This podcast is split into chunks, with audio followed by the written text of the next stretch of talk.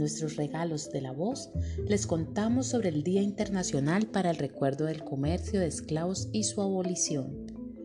El 23 de agosto de 1791 se dio en Santo Domingo, actualmente Haití y República Dominicana, una sublevación que sería importante no solo por lograr la independencia de esa parte de la isla, sino que además fue el origen para la abolición del comercio transatlántico de esclavos.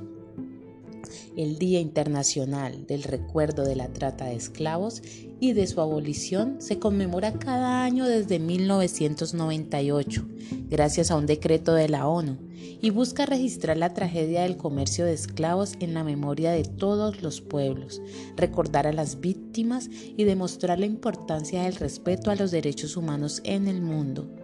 Siendo así, recordemos que la trata de esclavos como comercio legal duró más de 400 años y que en el caso de América se justificó por la alarmante tasa de mortalidad de la población nativa.